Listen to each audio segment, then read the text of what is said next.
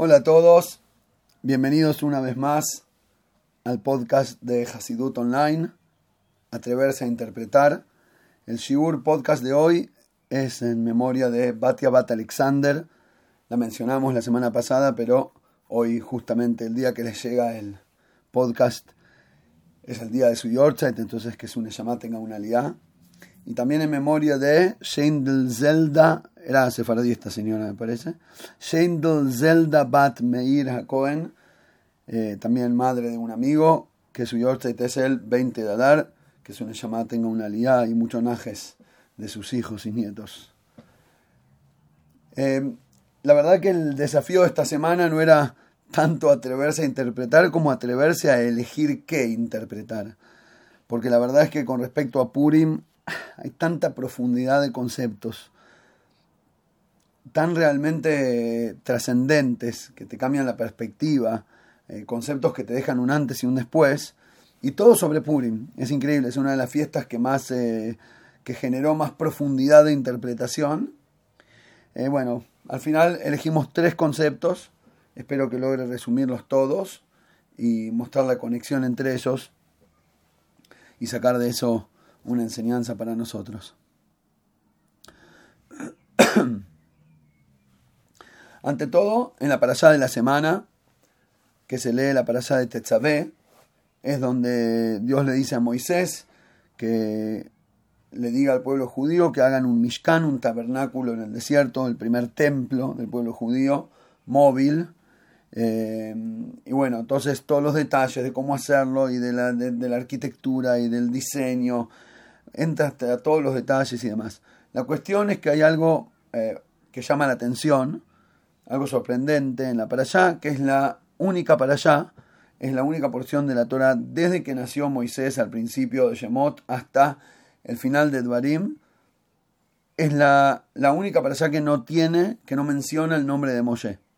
No aparece. No es que él no está en la historia, de hecho empieza con Beatate Chabé y vos y tú le dirás, quiere decir, empieza refiriéndose a Moisés, la primera palabra, pero no dice su nombre.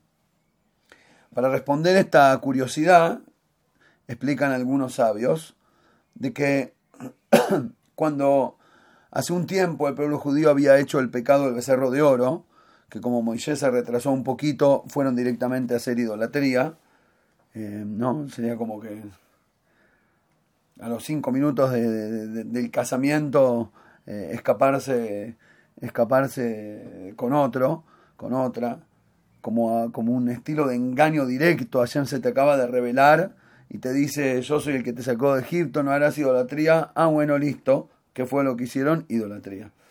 Ahí Hashem se enojó mucho, dijo que los iba a castigar. Y Moisés le pidió, le pidió, le pidió, rezó que los perdone. Y al final del rezo, al final, en un momento del rezo, se pone duro y le dice a Shem, como una amenaza casi, mira, si los perdonas bien, y si no, borrame del libro que escribiste. Mejeini al katabta. Borrame del No quiero ser parte de tu proyecto, sacame de la Torah, listo, yo me voy, no quiero ser renuncio. Muy fuerte. Al final Hashem sí accedió y los perdonó, pero los sabios nos dicen que cuando un tzadik habla, sus palabras se cumplen inclusive si había una condición. Es decir, él dijo, si no los vas a perdonar, borrame, y afirmo inclusive que los perdonó, igual eh, borrame. Quedó Moisés borrado de una para allá. Él lo pidió, se le terminó cumpliendo. Hasta aquí la explicación de, de los exégetas que eh, suena interesante, pero nos deja como con un gusto, como que hubo algo negativo, como que Moshe salió perdiendo, porque habló de más, o qué sé yo. Pero viene el Hasidut y nos explica que en realidad eso que el nombre de Moisés no está, es en realidad mucho más la presencia, la presencia de Moisés. En esta para allá encontramos que Moshe, o no está para allá, en la falta del nombre de Moshe en esta para allá, encontramos la historia de cómo Moshe se juega por el pueblo para lograr que lo perdonen. Tanto es así que que, lo comparamos con el episodio de la ruptura de las Lujot, cuando Moisés recibe las Lujot de Hashem, y baja y en ese mismo momento los encuentra haciendo el, el, becerro de oro, se enoja y tira rompe las tablas. Épica historia, todo el mundo la conoce. Ahora, en realidad, explica el Hasidut que no es que rompió las tablas de la ley porque se enojó con ellos que no la merecían. Las rompió para que no quede contrato legal que después le sirva a Hashem para, como excusa para exterminarlos.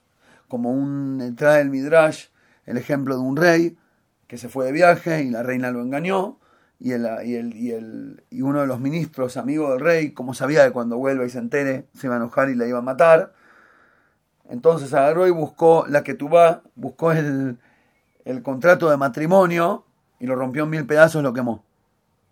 Llega el rey, se entera lo que pasa, pide que la cuelguen, viene él y dice, Su Majestad me disculpará, pero no tiene derecho legal de hacerlo. ¿Cómo que no? Mi esposa y me engañó. Dice, no, ¿quién dijo de su esposa? ¿Cómo quién dijo mi esposa? Toma acá está el papel y cuando lo busca, el documento no está. ¿Viste? Ahora no puedes matarla. De la misma manera, Moisés decide romper la Torá para que no quede evidencia de que los judíos, con su acción del becerro de oro, estaban haciendo un pecado capital. Ahora, si paramos un minuto y pensamos, ¿qué era? ¿Quién era Moisés? Moisés es la Torá, es decir, lo que él hizo, el proyecto de su vida, lo que trajo a la tierra, lo que desarrolló, lo que reveló, lo que mostró, lo que logró, toda su vida es la Torá. Y de repente está dispuesto a romperla. Porque como verdadero líder, sabía que cuando vos sos líder de un grupo, el grupo te tiene que interesar más que las reglas que hiciste para controlar al grupo. Y por lo tanto, él estaba dispuesto a romper la Torah de Hashem con tal de proteger al pueblo judío. En otras palabras, nos estaba recuidando, protegiendo, bendiciendo, ayudando, permitiéndote que tengas una segunda oportunidad. Da para decirle a Shekoyach. Y de hecho, eso es lo que dice. En el último Rashi de la Torá, de, todo de toda la Torá, de los cinco libros, eh, dice, y esto es lo que, el Pasuk dice, y esto es lo que hizo Moisés a los ojos de todo el pueblo de Israel. ¿Qué es aquello que a lo que se refiere eso que hizo a los ojos? Dice romper las lujot. Y acá, cuando la Torah lo cuenta y lo repite, es como que de alguna manera le está dando la aceptación. Y por eso Rashi dice como si fuera que Hashem le dijo, y ayer gracias por romperlas. Como que Hashem le terminó agradeciendo a Moisés. De un principio no estaba muy bueno la, escena, pero bueno, una vez que se dio la verdad, la verdad te lo agradezco. Y es muy fuerte porque a veces la Torah es la conexión entre el pueblo de Israel y Hashem, pero a veces para lograr la conexión tenés que primero romper la conexión para que después pueda conectarse. Es como una autocontradicción, pero es así. A veces hay que romperla para después poder mantenerla.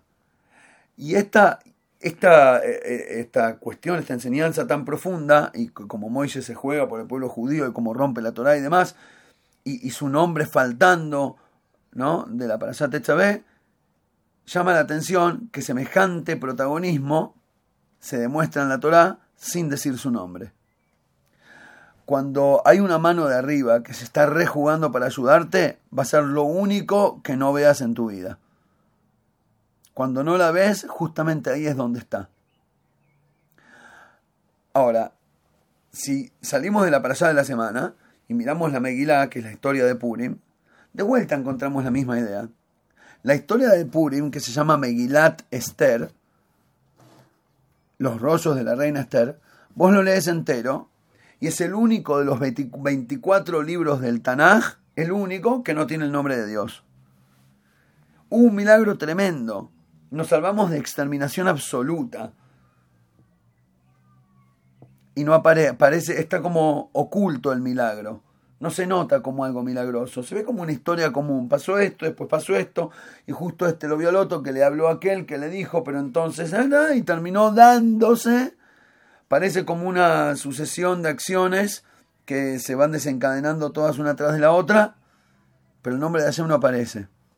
en el momento, en el momento más milagroso. En el momento que tenés más revelación de arriba, y cuanto más te están ayudando, justo ahí el nombre de Hashem no se nota. Entonces, ¿qué está pasando? Hay un patrón ya, hay un patrón, y, llegan juntos en la misma época del año la enseñanza. Por un lado, Moshe, que está más que nunca cuando se borra, literalmente, cuando se borra su nombre de la peralla y cuando él se borra de la escena. Hashem nos salva maravillosamente cuando más no lo vemos. Y no la vemos porque está por encima del formato de nuestro cerebro. Es decir, nuestro cerebro tiene una capacidad de, captar limitada, que va de acá hasta acá. Sabemos que todos nuestros sentidos son así. Lo que podemos ver es un porcentaje muy mínimo del espectro de la luz, ¿no? Tipo desde infrarrojo hasta ultravioleta hay toda una cantidad de, niveles, no sé cuál es la palabra exacta técnica, y la cuestión es que nosotros podemos ver solo algo muy limitado en el medio, una franja limitada de, eh, de luz.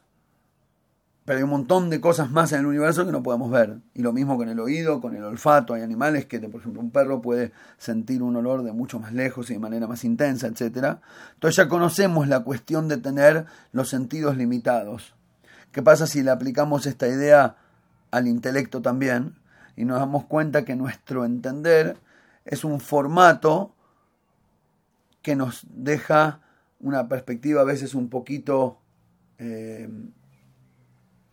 un poquito estrecha y no podemos ver la imagen completa. Y en realidad, cuanto más bendición viene, cuanto más grande es la revelación de Hashem vos, ahí es cuanto más chico te queda en la lente estrecha y por eso cuando los milagros más grandes se dan, es cuanto menos nos damos cuenta nosotros de la mano de Hashem. Es como si, creo que usamos varias veces el ejemplo de las, de las hormiguitas, cuando las ves caminando y haciendo su trabajo. Y, más de una vez me dieron ganas de agarrar una y preguntarle, che, ¿cómo es lo que, a ver, me contás? Tipo, tenés conciencia de lo que, ¿sabes por qué lo haces? Hay como un plan que seguís, hay alguien que hable, le haces caso, o, estás en automático y no. Te da como curiosidad de preguntarle. Ahora, si agarraras esa hormiguita y le decís, mira, te quiero decir algo, eh, vos estás eh, yendo a buscar la hojita para poner en el, en el pocito, todo muy lindo. Ahora te cuento algo, acá en este patio hay muy, poco, muy pocas hojas, muy poco pasto, porque está todo con baldosas, no te conviene. Si vas al de enfrente, mira ahí, al del vecino de enfrente, tiene el, el pasto del vecino de enfrente más verde, y entonces vas a poder conseguir mucho más hojitas y todo. Y la hormiga se te queda mirando, con cara de ¿qué dice este? En el mundo de ella no existe enfrente, no sabe que hay un enfrente. Su perspectiva, el, desde su perspectiva limitada, el universo es el patio este de hecho, no sé si es así, si, si un, un, terreno muy limitado de, durante su vida las hormigas. Pero la idea, imaginariamente por lo menos, es que en su mundo, imagínate si le decís, mirá, me tomé un avión y crucé el océano. ¿Que cruzaste el qué? Imagínate si le decís, llegamos a la luna. Es decir, no, no sabe ni, ni lo que le estás hablando. Le queda mucho más allá del, del 16-9, de la perspectiva estrecha que ella puede ver. De la misma manera somos nosotros frente al infinito de Hashem, frente a, la verdad absoluta que nos rodea. Somos casi ciegos. Y por eso, cuando más falta es cuando más está. Porque si la revelación es muy pequeña, te va a entrar en la perspectiva estrecha y vas a decir, qué lindo, he recibido una bendición. Pero si lo que te, si lo que te llega es infinitamente más grande que, que la ventanita por la cual puedes ver, te quedó grande la, la imagen y no la terminaste viendo. Y por eso, cuanto más oculto, es donde más bendición hay. Bien, y la pregunta del millón sería ahora, ¿y yo qué? Muy lindo los conceptos, sí, que no está el nombre y su participación es mayor, y yo no lo puedo ver desde... Pero ¿y cómo se traduce eso a mi vida? Porque hasta ahora hablamos de Moisés, el representante divino, de Hashem mismo en la historia de la Meilá, pero ahora hay que conectarlo con la tercera pata, del, con la tercera punta del triángulo, que soy yo. De hecho, en los últimos podcasts hablamos del tema de la tfilá, y había un, me acordé un maíz,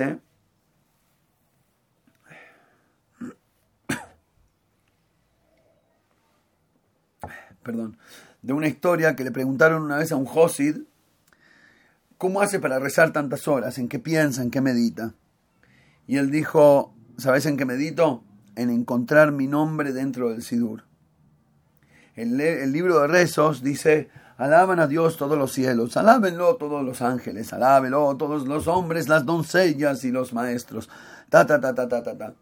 Y todos alaban a Shem. Qué linda la tefilá, todos alaban a Shem. Y yo, ¿cómo es mi vida una alabanza a Shem? ¿Cómo le sirvo al mundo creado si el mundo es algo tan especial y creado por un creador con una voluntad específica y con, una, con un deseo determinado? ¿Cómo es que yo le ayudo al proyecto? ¿A dónde está mi vida como parte de la alabanza Shem? Y por eso rezar tarda tantas horas, porque no estoy leyendo los salmos, estoy tratando de transformarme desde adentro hacia afuera. Por eso digo que cuando uno estudia un concepto así en Hasidut, que no estaba el nombre de Moshe, pero es cuanto más se jugó por ellos, que en el milagro de Puni no está el nombre de Hashem, pero fue la salvación más grande. Cuando vemos conceptos así, la pregunta es, ¿y yo qué? ¿Y a mí qué? ¿Cómo me cambia a mí la vida? O en otras palabras, ¿cómo sería esto de brillar por la ausencia en mi propia vida? Entonces, para entender esto tenemos un concepto más, que es la mitzvah peculiar, divertida, interesante y llamativa de Purim, que es lo que dice la Gemara, Hayab inish le basume bepuria adeloyada, un hombre, cada persona está obligada a entonarse, a ponerse en tono, a tomar, básicamente es la traducción literal, hasta que no sepa entre la diferencia entre bendito Mordejai y maldito Amán. Porque en la bendición que se dice cuando leemos la Meilá, decís bendito Mordejai por todo lo que hizo por nosotros, y maldito Amán por haber querido destruirnos y no sé qué. Y dice que hay que tomar tanto de la alegría en Purim hasta que te olvides a cuál había que bendecir, a cuál, perdón, cuál era el bien y cuál era el mal, me olvidé, ¿me haces acordar?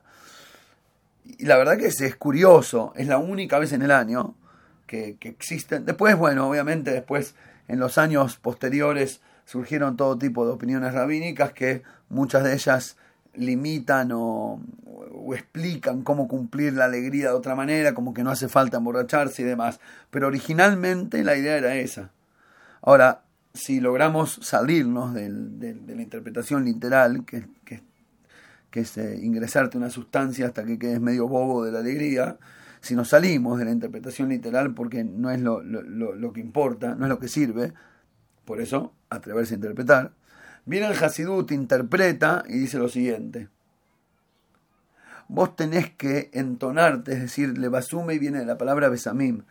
Besamim es como un aroma, Vos tenés que transformarte, elevarte, estudiar, saber Hasidut, conectarte con lo espiritual, buscarle sentido a la vida, intentar superar y trascender tanto hasta que llegues al punto de ad hasta lo yadá, hasta no saber, hasta trascender la limitación del formato, hasta que te saques el disfraz de tu propio cerebro de tu manera de pensar, de tu propia mente en realidad, no de tu propio cerebro, de tu conciencia. Como dijimos antes, nuestra perspectiva muchas veces está limitada y es estrecha, y entonces no podemos ver al nombre de Hashem dentro de la historia porque vemos desde el 22 al 24 mientras había del menos un millón hasta el más 10 millones. Y nosotros tenemos 20 numeritos en la mitad de toda esa infinidad. Y por eso nos terminamos limitando. ¿A qué? A interpretar todo de acuerdo a lo que veo, a lo que entiendo, a lo que sea, a lo que me conviene. Y a eso se refiere el, concepto del, pecado del árbol del conocimiento, ¿no? El primer pecado de la humanidad, a, los, a las horas de existir la humanidad, nos cuenta la Torá que Java y su marido Adán pecan, comen del árbol del conocimiento. Ahora, ¿por qué lo llamamos el árbol del conocimiento? Con esta fruta sabrán, como que el pecado es saber, Porque el pecado qué? Si te quedas ignorante, entonces es mejor, es más mitzvah. Y si sabes, eh, entonces es pecado. ¿Por qué lo llamamos el pecado de la sabiduría? Y la Kabbalah nos ofrece una, para mí es la gran apuesta de toda la sabiduría cabalística, que nos dice lo siguiente. El árbol del conocimiento es el conocimiento negativo, porque hay dos tipos de conocimiento, el bueno y el malo. El bueno era el que tenía Adán viviendo en el, en el, en el Edén, es decir, la perspectiva, la percepción espiritual. Y el Dat, que más bien, en vez de ser sabiduría que te ayuda a despegar, es más bien sabiduría que te ancla. Y es básicamente la, el conocimiento y el enfoque de la vida en la capacidad de manipular la realidad natural para el mejor beneficio de mi supervivencia. Creo que me salió correcto. es decir, lo único que soy yo, soy un gorila banana inteligente. Cuando digo gorila banana me refiero al ejemplo, creo que ya lo mencioné un par de veces, agarrar un gorila en la selva con la banana en la mano y decirle, mira, Mr. Gorila, te doy 100 euros y vos dame tu banana, ¿ok? Y le mostrás así con los brazos, banana, euros. Y le das intenta, vos le pones los euros en la mano, te mira medio de reojo, le sacas la banana y te vas a comer la cachetada de, de tu vida. ¿Pero por qué? ¿Que es bobo? ¿Que no sabe que le estoy dando el valor de 100 bananas o más? Y la respuesta es que en realidad el gorila tiene razón. ¿Qué significa el gorila tiene razón? La banana tiene valor nutricional, el billete no. Él tiene razón, él va de acuerdo a lo real. En lo real de este mundo al billete no te lo puedes comer, a la banana sí. El hecho de que puedes cambiar ese billete por 100 bananas es una idea inventada por nosotros, los seres humanos, es una idea espiritual. Pero el gorila no la ve. Espiritual, bueno, de lo más básico de la espiritualidad, pero es una idea espiritual, no es tangible. Y el gorila no la ve. Ahora, ¿qué es tener edad? Es ser un smart gorila el, pecado de Adán y, Eva fue conformarse con solo tener esa edad, que es el edad de cómo manipular la naturaleza para conseguir más bananas. Y esa es la diferencia entre nosotros y el mono. Él sube árboles para buscar banana y nosotros desarrollamos una economía impresionante que, que apuesta con derivativos a las opciones a futuro de los precios de las commodities en la bolsa de Chicago, taca, taca. Entonces somos super smart gorila banana. Y ahí está el problema del Echadat. Ese tipo de conocimiento, o más bien, no es conocimiento, es Dat. Dat es, como dijimos, es casarse con la idea, es comprometerse con una estructura, y al comprometerte totalmente con la estructura del egoísmo, de la supervivencia, como cualquier otro animal, hiciste bajar a la humanidad. Porque la idea era que al tener conciencia llegaras a hacer algo diferente. Y por lo tanto, cuando los sabios nos dicen, che, viene Purim, es el momento de dejar de conocer, es el momento de dejar de encontrarte frente al espejo, es el momento de borrar tu nombre, pero de brillar por tu ausencia. Cuando pones en blanco, en cero, a tu propia conciencia estructurada, y formato de percibir la vida, cuando logras vaciarte, en ese momento es cuanto más, cuando más presente vas a estar. Y por eso el mensaje de Purim es atrevernos a superar el formato autoimpuesto, dejar de comernos nuestro propio amague, y así lograr, al desestructurarnos nosotros, nos terminamos conectando y concretando los milagros más desestructurados que Hashem, que realmente es infinito y más allá de toda estructura, tiene para ofrecernos. Pero esta es nuestra manera de predisponernos para el gran milagro. A veces hay que hacerse un lado para estar más presente. A veces el silencio ayuda más que las palabras. A veces ayudar sin que se note termina sirviendo más a la causa uno de los mensajes para Purim. Que tengan un Hag todos y nos encontramos, si Dios quiere, la semana que viene.